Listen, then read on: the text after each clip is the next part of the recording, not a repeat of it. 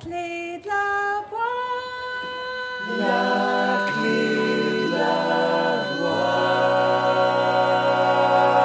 voix. Bienvenue dans la clé de la voix. Ensemble, partons à la rencontre d'artistes, de professionnels de la voix et de thérapeutes holistiques pour vous aider à trouver votre propre voix dans tous les sens du terme. Je m'appelle Clémentine, je suis la créatrice de ce podcast. Je suis chanteuse, coach vocal, sophrologue et praticienne en breathwork. Si vous voulez réserver une séance avec moi, les infos sont dans la description ainsi que le lien pour trois exercices gratuits à télécharger. Si le podcast vous plaît, abonnez-vous. Je vous invite également à le noter et à mettre un commentaire sur votre plateforme d'écoute pour permettre à d'autres personnes de le découvrir. Ou vous pouvez le partager sur les réseaux sociaux en m'identifiant à Clémentine Copolagne pour que je vous repartage. C'est d'ailleurs l'endroit où vous pouvez me proposer vos idées d'invités, vos thématiques et suivre l'actualité du podcast. Un épisode sur l'improvisation et l'art de la scène avec Cyril Aimé. Artiste nommé aux Grammys, Cyril nous partage les leçons acquises face au public lors de concours comme celui du mythique Apollo Théâtre de New York. Nous parlons d'échecs, de prendre sa place auprès des musiciens comme sur scène, d'oser l'imperfection à l'heure de la comparaison incessante sur les réseaux sociaux. Cyril Aimé nous donne ses conseils de rythme et d'interprétation qu'elle transmet à ses élèves. Sans plus tarder, je vous laisse découvrir son épisode. Bonjour Cyril Bonjour. Je suis ravie de votre présence dans le podcast. On m'a souvent demandé de vous inviter en message privé et puis vous étiez l'invité rêvé de la chanteuse Naïma Naouri. Je demande souvent aux invités leurs premiers souvenirs marquants en lien avec la musique. Est-ce que vous voulez bien nous raconter l'un des vôtres? Je crois que c'était avec les musiciens Manouche dans votre enfance. Ça, c'est un des premiers euh, quand j'ai commencé à avoir envie de faire de la musique. Mais quand je suis tombée amoureuse de la musique, c'était en République dominicaine. Ma mère est dominicaine et pour moi, la musique, c'était euh, pour danser, quoi, pour faire la fête. Et elle m'a vraiment transmis euh, ça. J'ai grandi à Samois-sur-Seine et donc là, il y a des manouches qui viennent pour rendre hommage à, à Django Reinhardt parce que c'est son village. Et là, quand j'étais petite, je me suis liée d'amitié avec les manouches et c'est là où j'ai commencé à vraiment m'intéresser à l'improvisation, en fait, cette partie-là de la musique. Et qu'est-ce que vous avez appris à leur côté? Waouh j'ai appris beaucoup de choses. J'ai appris, j'ai vu comment leur musique était vraiment liée à la manière dont ils vivent. C'est vraiment des gens du moment présent, vraiment euh, un peuple très vrai, très euh, vulnérable et, ça se montre dans la musique. Et du coup, j'ai appris ça, vraiment à être dans le moment présent quand on fait de la musique, d'être toujours, toujours, toujours ouvert et honnête. Oui, alors c'est un podcast hein, qui est écouté par beaucoup de chanteurs, de professeurs de chant. Est-ce que vous auriez des conseils à nous donner pour arriver à être dans le moment présent quand on chante? Eh ben, il faut se rappeler que c'est pas nous euh, le centre du monde, qu'en fait c'est on est là pour la musique, on est là pour euh, vraiment rendre hommage à la musique. Et donc pour se rappeler de ça, euh, il faut se concentrer sur quelque chose qui n'est pas nous. Donc moi, quand je trouve que je suis dans ma tête, je me concentre sur le guitariste ou le pianiste, ou je me concentre vraiment sur le groove, j'essaie de le sentir dans mon corps, ou je me concentre sur les paroles ça, ça vraiment, ça me sort de ma tête. Et voilà, en fait, c'est vraiment de se concentrer sur quelque chose qui nous sort de nous-mêmes. Oui, vous avez beaucoup voyagé, vous avez tourné en tant que chanteuse de jazz en République dominicaine. Vous étiez, je crois, la seule chanteuse de jazz, puis vous avez eu envie de vous confronter aux autres. Vous êtes allé étudier le jazz selon l'école new-yorkaise. Qu'avez-vous appris là-bas qui pourrait être utile à tous les chanteurs qui nous écoutent? Euh, j'ai appris à vraiment être dedans, quoi, être sur scène et euh, à travailler avec des musiciens. J'ai appris que, en fait, en tant que chanteur, dès qu'on arrive sur scène, dans une jam session, par exemple, on devient le, comment on dit, le directeur, quoi, le band leader. Et du coup, il faut un peu savoir où on va et si on sait pas, faire croire qu'on sait. C'est comme si on était le capitaine d'un bateau et puis euh, le bateau il a touché l'iceberg. Tout le monde veut être sûr que le capitaine il sait ce qu'il faut faire même si bon il a aucune idée. Mais je vois souvent dans les jam sessions des, des jeunes chanteurs qui arrivent et qui demandent la permission, enfin qui ont peur d'être là, qui ont l'impression qu'on veut pas d'eux parce que les jam sessions ça peut être un peu agressif. Et en fait il faut prendre la place. J'ai appris ça qu'il faut prendre la place et quand on arrive sur scène à parler aux pianistes mais aussi aux bassistes, aux batteurs pour leur dire quel morceau on va faire. Voilà j'ai appris vraiment à communiquer avec les musiciens. Hmm. Est-ce qu'il y a des situations qui vous ont aidé à cheminer, que vous aimeriez nous transmettre? Ouais, j'ai fait beaucoup de compétitions. Il y en a plusieurs que j'ai gagnées, mais il y en a beaucoup aussi que j'ai pas gagnées. Et celles-là m'ont appris énormément, notamment la compétition du Apollo Theater à Harlem. C'est euh, ça s'appelle Amateur Night et en fait le logo c'est Be Good or Be Gone. Ça veut dire euh, soit bon ou va-t'en. J'en ai fait partie. On était là depuis 3 heures de l'après-midi à faire les balances, à faire les répétitions avec le groupe, à voilà faire le maquillage et tout ça. Et voilà quand c'est l'heure du show à 20h. Et maintenant, prochaine candidate, Cyril Aimé. Et là j'arrive sur scène, je commence à chanter. À peine j'ai ouvert la bouche que ça commence. Bouh partout dans la salle à huer et il faut continuer à chanter jusqu'à ce que le juge il décide que c'est un vrai officiel que c'est hué. Et il sonne l'alarme. Et là il y a un gars qui vient et, qui te frappe avec un bâton pour que tu sortes de la scène. Et donc je continue à chanter parce que le juge il avait pas encore sonné la balance l'alarme. Et j'étais là en train de chanter avec ma main euh, en l'air pour dire euh, s'il vous plaît donnez-moi une chance. Et pendant que je chantais je voyais les mamies là en train de huer les petits enfants en train de huer. 1500 personnes en train de me huer et euh, voilà ça a duré moins d'une minute mais j'ai l'impression que ça a duré une éternité. Et quand je suis sortie de scène, finalement, après m'être fait chasser par le mec avec le bâton, eh ben, c'était très très très dur. Mais je me suis dit, eh ben là, euh, j'ai plus peur quoi. Il peut rien m'arriver de pire que ça.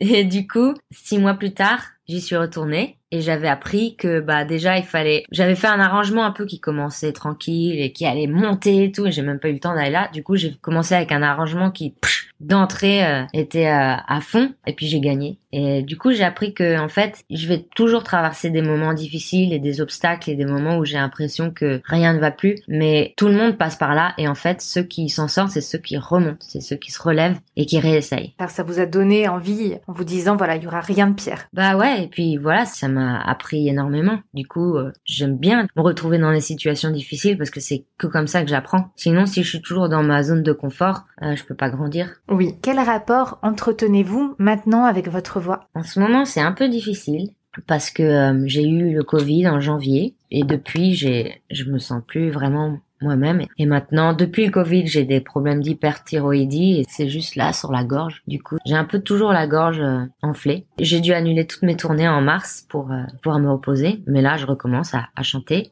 Je savais pas du tout. Ouais, c'était assez difficile, mais là, bon, je me suis faite. J'ai toujours encore un peu mal à la gorge, mais ça fait partie de, ma vie. Et du coup, je me suis faite et maintenant, euh, bah, je continue à chanter. Là, je suis en train d'enregistrer un, un, nouvel album cette semaine à New York. Et la semaine prochaine, je joue à Birdland toute la semaine, puis après, je vais en tourner en Europe. Mais ouais, ma relation avec ma voix, en ce moment, c'est un peu difficile. Il faut que je trouve une manière de pouvoir euh, être euh, en bonne santé parce que quand on est en tournée, c'est très difficile de dormir, de se reposer, de bien manger. Du coup, c'est un travail difficile, mais ça vaut le coup après quand on est sur scène. Est-ce que vous avez des rituels qui vous aident? Comment est-ce que vous prenez soin de votre voix bah, J'essaye de dormir. Déjà, je bois pas, je fume pas. Et j'essaie de, m'écouter quand je suis fatiguée, de pas trop parler, quoi. J'essaie de reposer ma voix. J'aime bien voir des films, mais j'ai pas vraiment des rituels. Je bois beaucoup de tisane.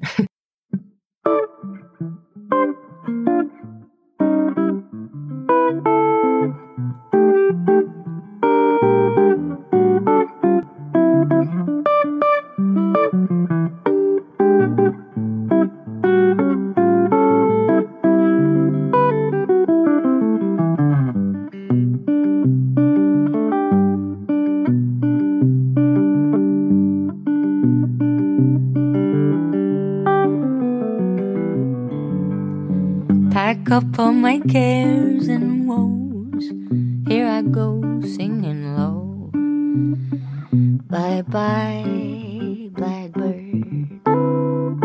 Where somebody waits for me. Sugar sweet, so is she. Bye bye, blackbird. No one here can love or understand. Oh, what hard luck stories they all hand me. Make my bed and light the light. I'll be home late tonight. Blackbird,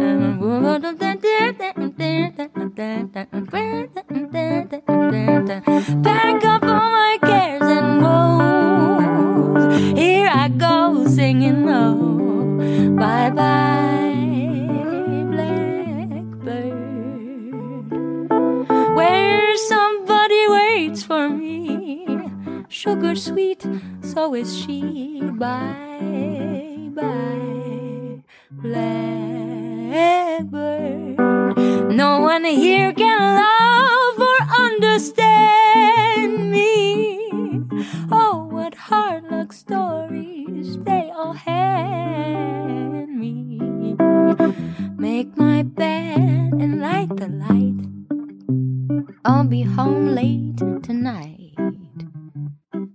Blackbird,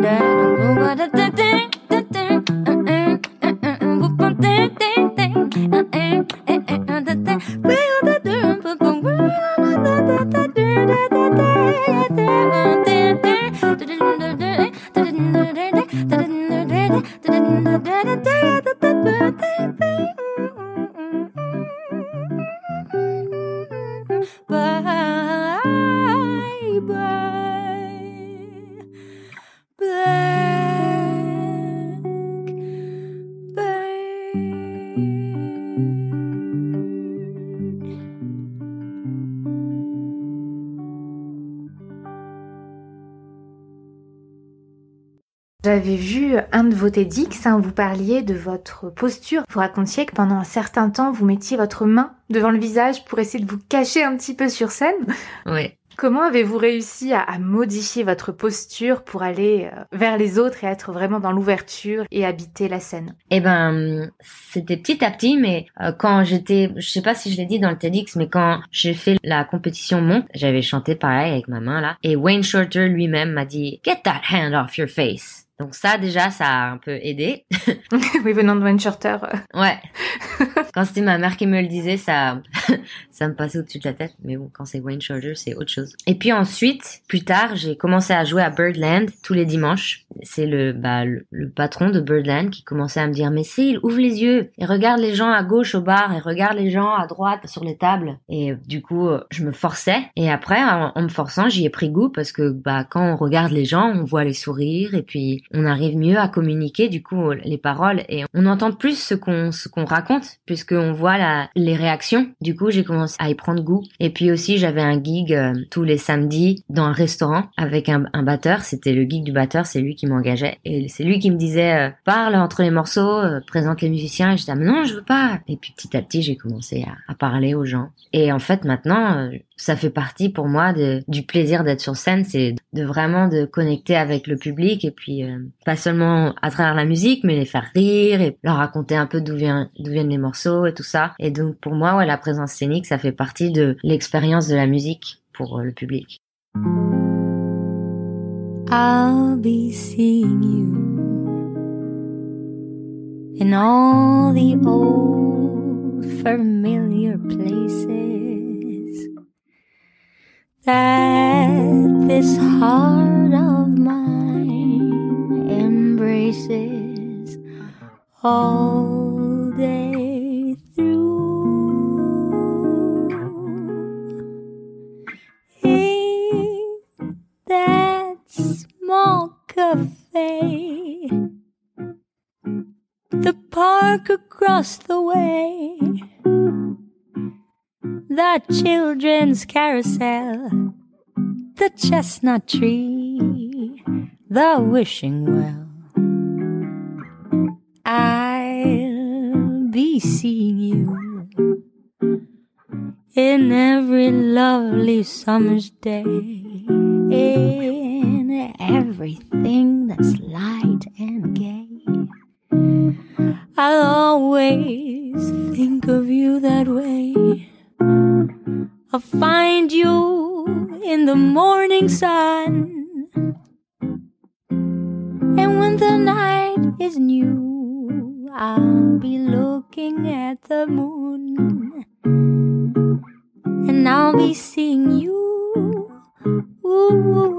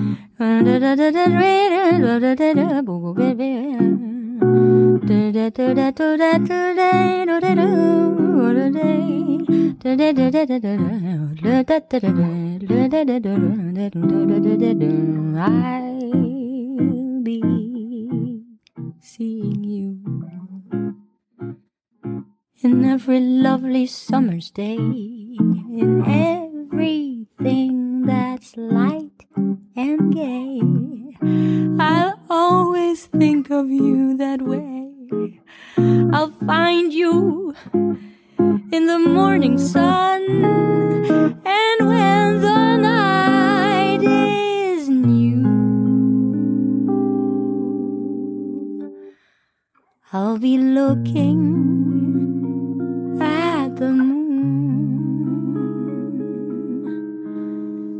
and I'll be seeing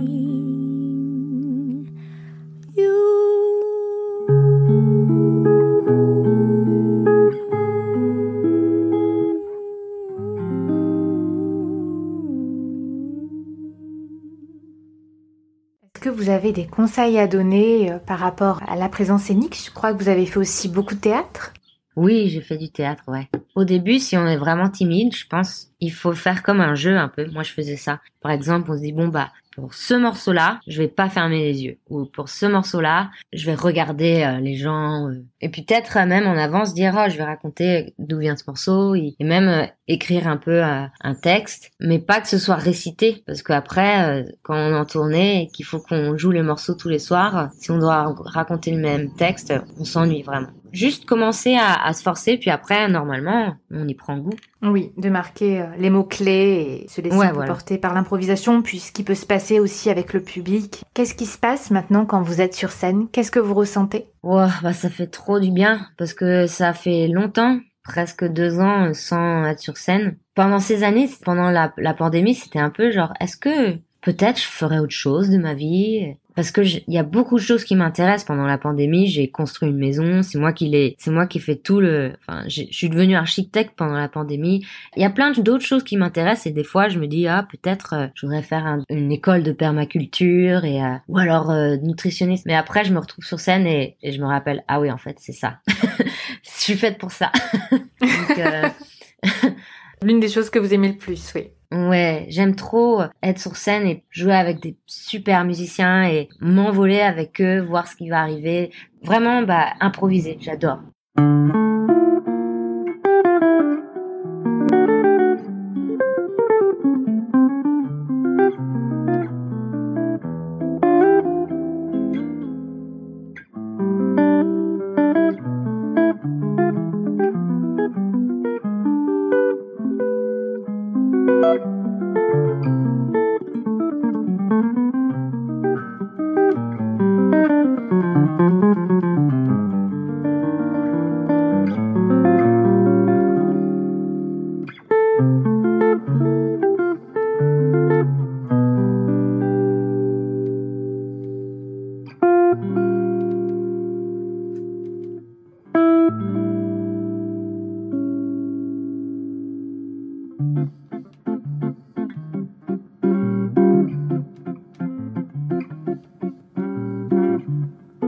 Much do I love you? I'll tell you no lies. How deep is the ocean? How high is the sky? How many times a day do I think of you? How many roses are sprinkled with dew? How far would I travel to get where you are? How long is the distance from here to a star?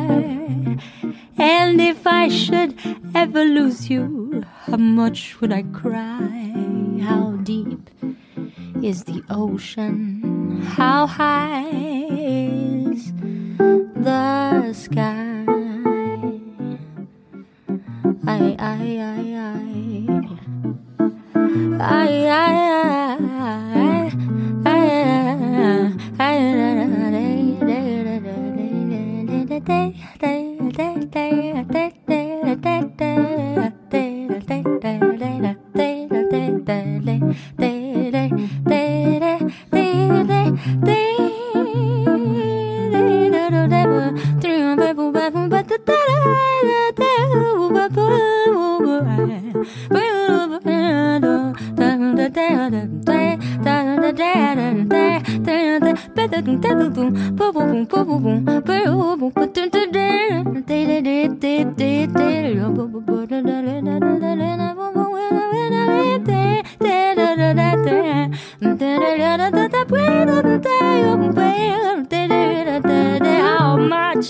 how much do I love you? I'll tell you no lies. How deep is the ocean?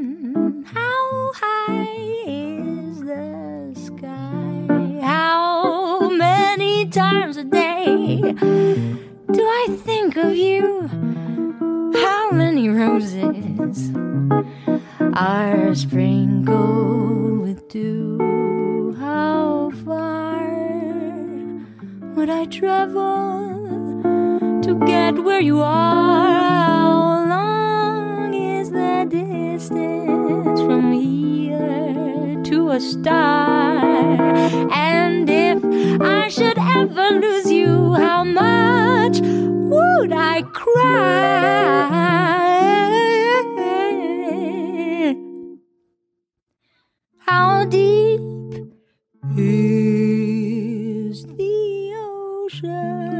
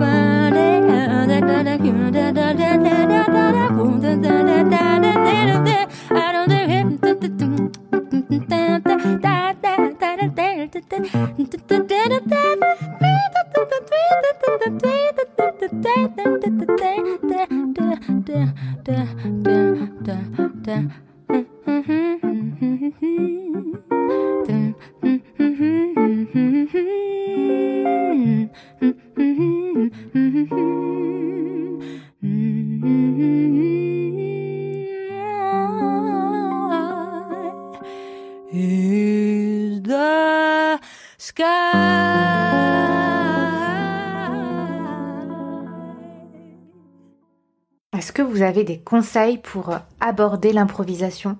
Pour apprendre à improviser, il faut improviser. Ça, c'est la première chose. Il faut juste se lancer. On peut pas dire, non, je commencerai quand je serai sûr que je sais. Non, non, non. Il faut commencer. Et pour commencer, moi, je conseille vraiment d'apprendre des solos, d'écouter des solos de, pas que des solos de chanteurs, hein. Euh, il y a Ella Fitzgerald, évidemment. Euh, Chet Baker, c'est un qui est, que j'aime beaucoup transcrire en, en scat. Mais aussi des solos instrumentistes, d'écouter euh, Kind of Blue de Miles Davis ou, ou Live at the Pershing de Ahmad Jamal et vraiment d'écouter, d'écouter, d'écouter, d'écouter jusqu'à ce que on connaisse tout par cœur et qu'après on chante par-dessus. Moi, moi, j'ai commencé par apprendre des solos de Django et Stéphane Grappelli avant même de d'entendre Ella transcrire parce que c'est un vocabulaire. Et du coup on apprend le vocabulaire et après on s'en sert. Et euh, après pour apprendre à s'en servir il faut juste se lancer et pas avoir peur de ce qui sort. Être vraiment vraiment honnête et, et vulnérable. Aimer le process pas le résultat aimer improviser pas aimer euh,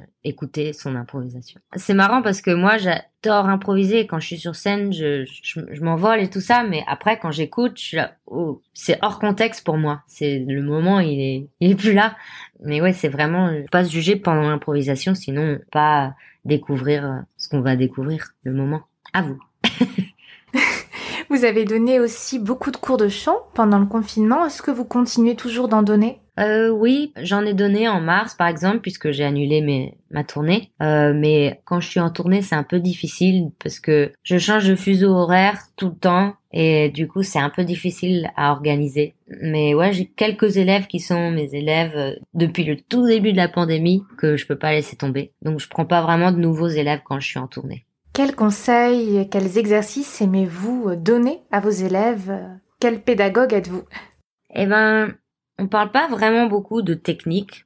Je suis pas très académique dans ma manière de chanter. Quand je suis arrivée à New York pour aller à l'école de jazz, j'étais la seule chanteuse pendant les quatre années. J'étais la seule fille dans la classe et j'étais que avec des instrumentistes. Donc moi, ce que j'enseigne surtout, c'est bah, l'improvisation et puis voilà, être dans le moment présent et essayer de trouver sa vraie voix. J'essaie d'apprendre à, à être authentique. En fait, c'est un peu l'inverse d'apprendre. J'essaie de faire que les élèves désapprennent. parce que on croit qu'il faut qu'on sonne comme ça, on croit qu'il faut qu'on sache aller haut, plein de trucs comme ça, et, et j'essaie de les faire revenir à leur voix, à eux, et de les faire tomber amoureux de leur son. Hmm, comment est-ce que vous procédez? J'écoute, on parle. J'ai un don de savoir exactement qu'est-ce qu'il faut faire quand quelqu'un chante pour un peu les secouer. Donc par exemple, si j'entends une chanteuse et elle commence à chanter et je vois que chaque note, elle dure, elle fait chaque note longue, et ben je vais dire OK, chante ce morceau, mais t'as pas le droit de faire aucune note longue. Et tout d'un coup, ça ouvre une énorme porte qui était là qu'elle ne savait pas. Maintenant, elle peut utiliser des notes longues, des notes courtes. Et puis en même temps, c'est difficile au début parce qu'elle a pas l'habitude. Donc ça, c'est un exemple, mais il y en a mille. En fait, c'est des habitudes qu'on prend qui s'attachent à notre son. Peut-être c'est notre son pendant ce moment-là, mais après le moment il est plus là. Il faut se renouveler constamment et voir ce qui est nous et ce qui est les habitudes qu'on s'attache. Moi, quand j'étais à l'école, même pendant quatre ans, on n'a pas parlé de l'importance des paroles aucune fois. Et du coup, j'ai l'impression qu'en jazz, c'est un peu euh, mis de côté.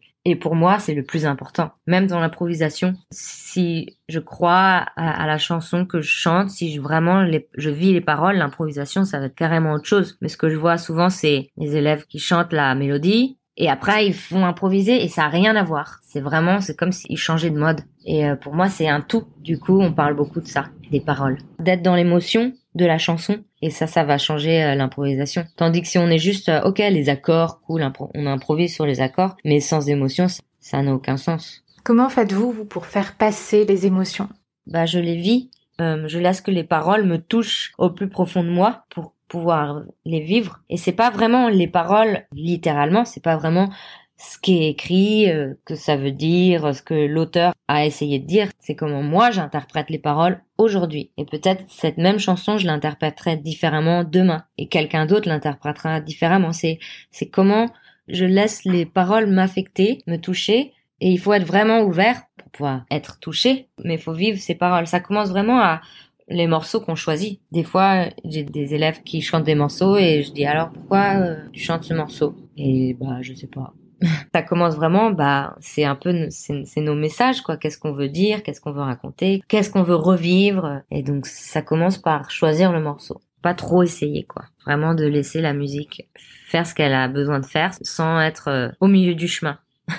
À propos de vos élèves, hein, vous avez dit en interview que le principal problème que vous rencontriez, c'était simplement qu'ils n'osaient pas. Comment faites-vous dans ces cas-là? Déjà, il faut leur montrer ce qui est beau dans ce qu'ils font. En ce moment, euh, en plus avec euh, tous les réseaux sociaux et tout ça, on croit que tout le monde est parfait parce qu'on voit juste le dernier produit. Mais moi, c'est pour ça mon dernier album, c'est que des premières prises. J'avais envie d'inspirer mes élèves en leur montrant, voilà, il faut pas être parfait. Mon dernier album, il est, vraiment pas parfait, mais c'est un duo et moi et, et on, a vraiment pris des risques avec le guitariste Michael. On s'est vraiment lâché et puis du coup, ça montre l'humanité dans la musique. Pour que les élèves osent, il faut leur rappeler que voilà, on a le droit de pas être parfait. on parle surtout de tout ça, des, des, problèmes, de devoir être parfait. Moi, j'ai enregistré mon premier CD, j'étais pas prête. Il fallait que j'enregistre mon premier CD pour pouvoir enregistrer mon deuxième. Et oui, donc c'est quelque chose qui revient souvent, le, la comparaison avec les réseaux sociaux maintenant. C'est quelque chose dont on vous parle beaucoup, que vous, vous ressentez euh, bien sûr, bien sûr, moi je le ressens. Je sais que tout le monde le ressent. C'est pas seulement dans la musique, dans le physique, euh, dans les photos, l'impression d'avoir la vie parfaite et tout ça. Et, et du coup, les élèves, ils osent pas même enregistrer quelque chose, alors qu'ils ils sont super, mais ils osent même pas enregistrer parce qu'ils attendent d'avoir tout appris, mais ça n'arrivera jamais. Pour enregistrer un super album, il faut avoir enregistré plein d'albums pourris. il faut d'abord apprendre, et comme je disais avec la compétition, il faut tomber et se relever. Par envie parce qu'on on a envie, mais on, on a peur, donc faut pas avoir peur. Comment chauffez-vous votre voix là pour vous préparer au studio, au concert à venir? Est-ce que vous avez des vocalises? Est-ce que vous chantez plutôt des morceaux dans un certain ordre? Ça c'est quelque chose que j'aimerais commencer à faire et j'ai jamais vraiment appris, mais j'ai jamais vraiment fait de vocalises et d'échauffement. J'ai jamais vraiment. Bah, j'ai commencé à, chanter avec les manouches. Après, je suis venue dans une école où j'étais la seule chanteuse, donc c'était pas vraiment euh, un truc que j'ai appris. Maintenant, avec, euh, j'ai fait quelques cours de chant par-ci par-là et quand j'ai fait ces cours de chant, on m'a échauffé la voix, mais j'ai jamais vraiment pris une, une, habitude, une routine de le faire. Donc j'essaie juste d'être vraiment en écoute euh, avec mon corps et avec ma voix, savoir où elle en est et puis pas pousser si elle est pas réveillée. J'aime ma voix qu'elle soit réveillée ou pas en fait. Il faut que je chante différemment. Du coup, j'approche la chanson différemment. Ça me fait être encore plus dans le moment présent parce que je peux pas la chanter comme j'ai chanté hier. Du coup, je, je fais avec et ça me procure une autre émotion. C'est comme ça que j'ai toujours fait. C'est comme, je me souviens, je faisais une répétition avec un pianiste chez moi et j'avais que un, petit piano, un piano euh, court et puis on jouait et puis il m'a dit waouh, je suis trop musical là en ce moment parce que j'ai moins de touches et du coup euh, il faut vraiment que je fasse de la musique dans ce peu de touches que ton piano il a et, bah c'est un peu pareil. Et tout à l'heure hein, vous parliez hein, de la danse, des origines de votre maman qui est dominicaine. Est-ce que euh, vous appuyez beaucoup sur la danse, sur le rythme hein, pour ressentir le chant de cette façon-là? Oui, bah oui, complètement. Notre instrument, c'est notre corps. Hein. Et si on peut pas sentir le groove, l'instrument, il est pas en rythme. Pour moi, c'est très très important de sentir le rythme dans mon corps, pouvoir chanter ce rythme.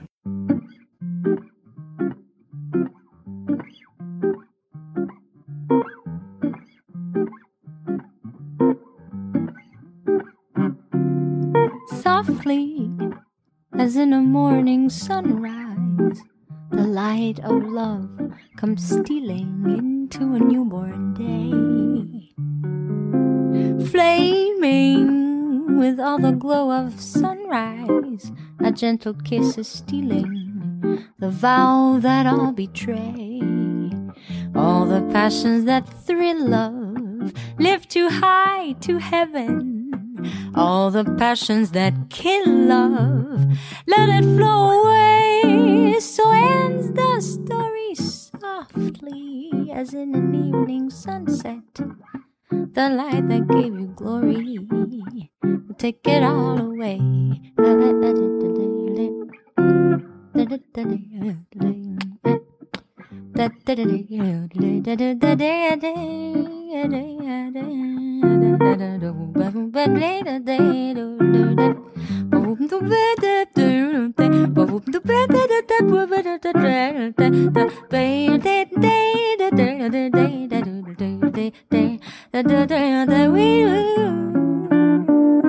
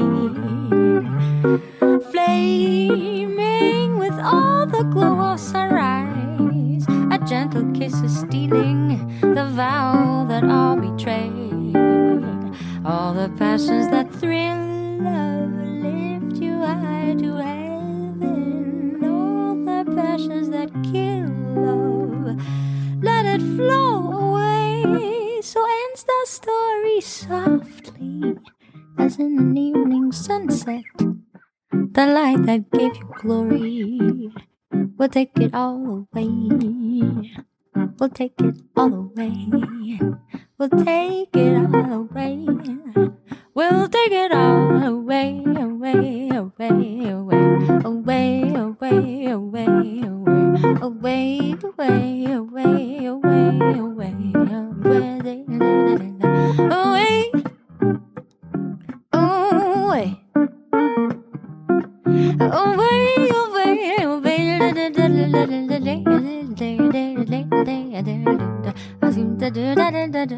Away,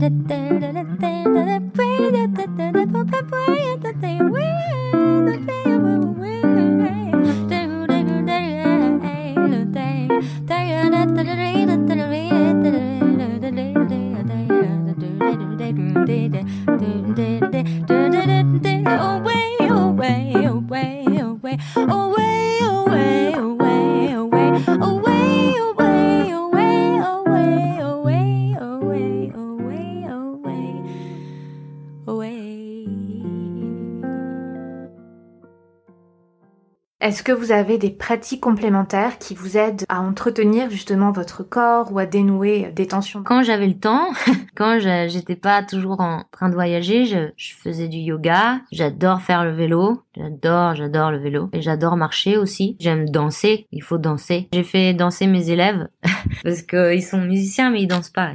Ah bah c'est là où il faut commencer. Il faut danser. Et ça veut pas dire de danser bien. Ils étaient timides. Hein. Oui. Ça veut pas dire danser comme des danseurs. Ça veut dire bouger et puis pas avoir peur de se lâcher un peu. J'ai mis du Earth, Wind and Fire et on a groové. On a échangé des 4-4 de danse. C'était cool. C'est important de se lâcher un peu. Ou pas prendre trop au sérieux. Parce que surtout à l'université, ils prennent euh, trop au sérieux. Du coup, ça leur fait du bien un peu de sortir, de se rappeler pourquoi ils font de la musique. Donc vous parliez du temps. Comment faites-vous pour gérer votre temps, pour vous consacrer à vos tournées, à la création, à l'enregistrement de votre nouvel album, à l'enseignement, à communiquer sur votre actualité, là comme vous le faites avec moi? Bah heureusement j'ai un manager qui m'aide beaucoup. J'ai un agent qui s'occupe de trouver les concerts, puis le manager s'occupe de les lier. Euh, il s'occupe de répondre à beaucoup d'emails. Et musicalement, j'ai toujours trouvé très important de prendre euh, du temps chaque année, par exemple un mois en hiver, pour aller me mettre un peu dans la nature et vider ma tête de son, écouter le silence autour de moi et puis finalement entendre le son qui vient de moi. Et c'est comme ça que j'ai écrit beaucoup de, musique. Donc prendre du temps à part, en fait, ça devient productif à la fin pour moi. Et puis bah, cette semaine là, euh, ça fait longtemps qu'on a commencé à enregistrer cet album avec Jake Sherman, qui est le le producteur. Et du coup, là, euh, j'avais une semaine de rien avant ma semaine à, à Birdland, donc je suis venue pour enregistrer avec lui. Est-ce que vous voulez bien nous parler bah, de cet album? Eh ben, c'est le premier album. C'est vraiment différent de tous les albums que j'ai jamais faits. C'est euh, surtout des compos originales. C'est très produit, c'est-à-dire que on commence avec euh, bah juste moi avec la guitare et, et voix, et après on ajoute la basse, on ajoute la batterie. Des fois, on fait la batterie nous-mêmes. Genre, on enregistre euh, moi qui croque un, un gâteau, et là, ça fait le downbeat. Enfin voilà, on fait tout nous-mêmes quoi. Après on a on ajoute des plein de layers, on met du rose, du piano, de l'organe parce que lui il est organiste. Et après on rajoute les trompettes. Bah aujourd'hui on va mettre les trompettes avec Wayne Tucker, puis la guitare avec Michael. Et donc euh, c'est- vraiment différent de tous mes autres albums où on, on était tout le groupe dans le studio et puis allez on y va, 1, 2, 3, 4 et on fait le morceau. Là c'est très produit, on écrit tout euh, au studio, c'est juste Jake et moi dans le studio 10 heures par jour en train de trifouiller avec des sons. C'est trop beau et j'adore. Et là j'y vais après ça j'ai trop hâte. Comment est-ce que vous composez? Comme j'ai dit, euh, dans la jungle, je compose beaucoup quand je vais dans la nature. Avec mon, j'ai un ukulélé baryton avec qui je voyage. C'est plus petit qu'une guitare, donc j'aime bien. Je déteste porter plein de trucs. Mais aussi, je compose avec ma ma loop machine. J'ai composé plusieurs morceaux avec, avec cette machine qui entasse les voix là. Puis aussi, ouais, j'ai composé quelques morceaux avec des amis en, en collaboration. Qu'est-ce que vous avez appris sur votre voix au fur et à mesure que vous avancez dans votre carrière? Ma voix, c'est ma voix et j'aurais aucune autre voix que celle-là. Du coup, des fois, quand je suis pas contente avec ma voix, quand j'ai l'impression que je suis nulle, je me rappelle que d'autres gens aiment bien ma voix.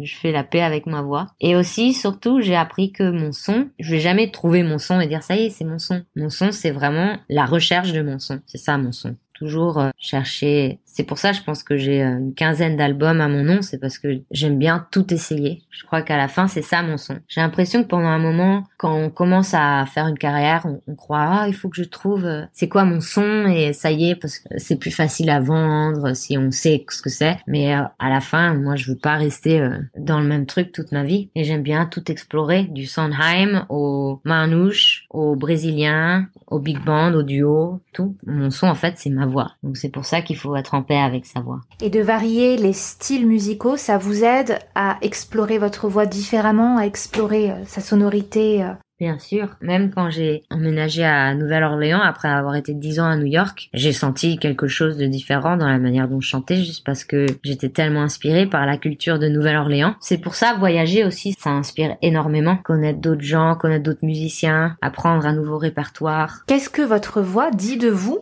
Que laisse-t-elle transparaître sur votre personnalité, votre caractère? J'aime bien être euh, dans le moment présent. Euh, c'est important pour moi. Et j'aime bien m'amuser, jouer. Je pense que d'un côté, j'ai l'impression des fois d'être un peu même feignante, d'avoir trop envie de m'amuser tout le temps. Et après, en fait, je me dis, bah, j'ai quand même fait du, du bon travail. En fait, c'est en m'amusant que j'ai fait tout ce bon travail. Comme je disais, je suis pas vraiment académique. Je passe pas des heures à faire des échauffements et tout ça. Du coup, des fois, je me sens un peu coupable. J'ai l'impression que je fais le minimum. Mais en fait, je fais pas le minimum à la fin quand je regarde ma carrière et quand je regarde tous les concerts que j'ai faits et tous les albums que j'ai enregistrés. Je fais juste ce qui me plaît. Et il y a beaucoup de choses qui me plaisent. Pas m'échauffer. Ça m'a pas encore, euh, c'est pas encore quelque chose que j'ai aimé. Ça m'a pas encore amusé. Mais j'ai envie de trouver l'amusement dedans. Je sais que j'en ai besoin. Mais c'est pour ça que j'ai l'impression des fois que je suis feignante parce que ça m'amuse pas de m'échauffer. Je sais qu'il faut que je m'échauffe, mais je le fais pas parce que ça m'amuse pas. Mais bon, je fais beaucoup d'autres choses, donc c'est pour ça que je fais de la musique en fait. Je fais pas de la musique pour être bonne à la musique. Je fais pas de la musique pour être la numéro un ou pour être la plus belle voix ou pour avoir la meilleure technique. Je fais de la musique parce que ça me plaît et ça me fait du bien et je fais ce qui me plaît, ce qui me fait du bien. Donc vous allez bientôt venir jouer en France. Il y aura un concert à Blois pour Olva Jazz. Est-ce que vous voulez bien nous parler hein, de ces dates à venir? Ouais, pour cette date-là, je serai avec mon groupe de Nouvelle-Orléans, avec euh, Lex Warshawski à la basse, Dave Torkanowski au piano, qui est un pianiste légendaire de Nouvelle-Orléans, et Pedro Segundo à la batterie et percussion, qui est un batteur incroyable du Portugal, mais qui habite à Nouvelle-Orléans aussi. C'est un peu le quartet avec qui je joue en ce moment. Ouais, il y aura un peu de tout, quoi. J'ai pas envie de dire ce qu'il y aura, mais parce que je sais pas. Est-ce qu'il y a d'autres choses hein, concernant votre actualité dont vous aimeriez nous parler? Le concert et puis l'album. Avec le dernier album, I'll Be Seeing You, j'ai fait mes premiers vinyles. Ça, je suis très contente. J'aime trop avoir des vinyles. Ils sont, on peut les acheter en, en ligne. Voilà, je vais en tourner. Et pour les personnes qui viennent en concert, est-ce que les vinyles seront dédicacés? Oui, bien sûr. Et aussi, je joue au festival de Chantilly le 2 juillet. Moi, je mettrai évidemment tous les liens pour vous retrouver dans la description. Est-ce que vous pouvez mettre aussi le patreon.com Oui, vous voulez bien expliquer peut-être pour ceux qui ne connaissent pas? Patreon, c'est un site, c'est un peu comme Kickstarter, mais c'est un site où je publie des chansons que j'écris ou des morceaux que je joue avec des amis. Je publie du contenu exclusif que je publie nulle part ailleurs. Des chansons que je suis en train d'écrire, donc des fois c'est même pas fini. Je demande euh, l'avis de mes patrons et tout ça. Par exemple, l'album I'll Be Seeing You, il était euh, exclusif sur Patreon pendant des mois avant de sortir au public. Une manière pour les fans d'aider les artistes qu'ils aiment et d'avoir euh, un peu une relation exclusive avec eux. Pour terminer, une question que je pose à tous les invités. Quel chanteur, chanteuse, professeur de chant francophone aimeriez-vous écouter sur le podcast? Leila Martial. Ah, elle est déjà passée. Ah Ah, C'était un super épisode. oui, elle est incroyable, ouais, là, il a Martial. Ouais, oh, incroyable. Nathalie Dawn. Ah, je ne connais pas, alors c'est parfait. c'est une chanteuse. Ouais, c'est une chanteuse, elle habite à LA. Elle est dans le groupe qui s'appelle Pamplemousse. Très bien, mais j'irai découvrir. Merci beaucoup. Qu'est-ce que je peux vous souhaiter pour être une artiste, une chanteuse encore plus épanouie? Bonne santé. Mais je vous souhaite une très bonne santé et puis de beaux moments en studio et sur scène et j'étais très heureuse de pouvoir échanger avec vous. Merci, pareil. À bientôt. À bientôt. Au revoir. Au revoir. J'espère que l'écoute de cet épisode vous a plu. Si c'est le cas, parlez-en autour de vous. N'hésitez pas à partager sur les réseaux sociaux en me taguant Clémentine Copolagne ainsi qu'en taguant mon invité. Si le podcast est utile pour vous, s'il vous plaît, mettez un commentaire sur Spotify ou Apple Podcasts pour m'aider à le faire découvrir. Pour plus de renseignements sur mes accompagnements ou pour toute question, vous pouvez m'écrire par mail ou sur les réseaux. Mille merci d'avoir écouté la clé de la voix. À très vite pour un nouvel épisode.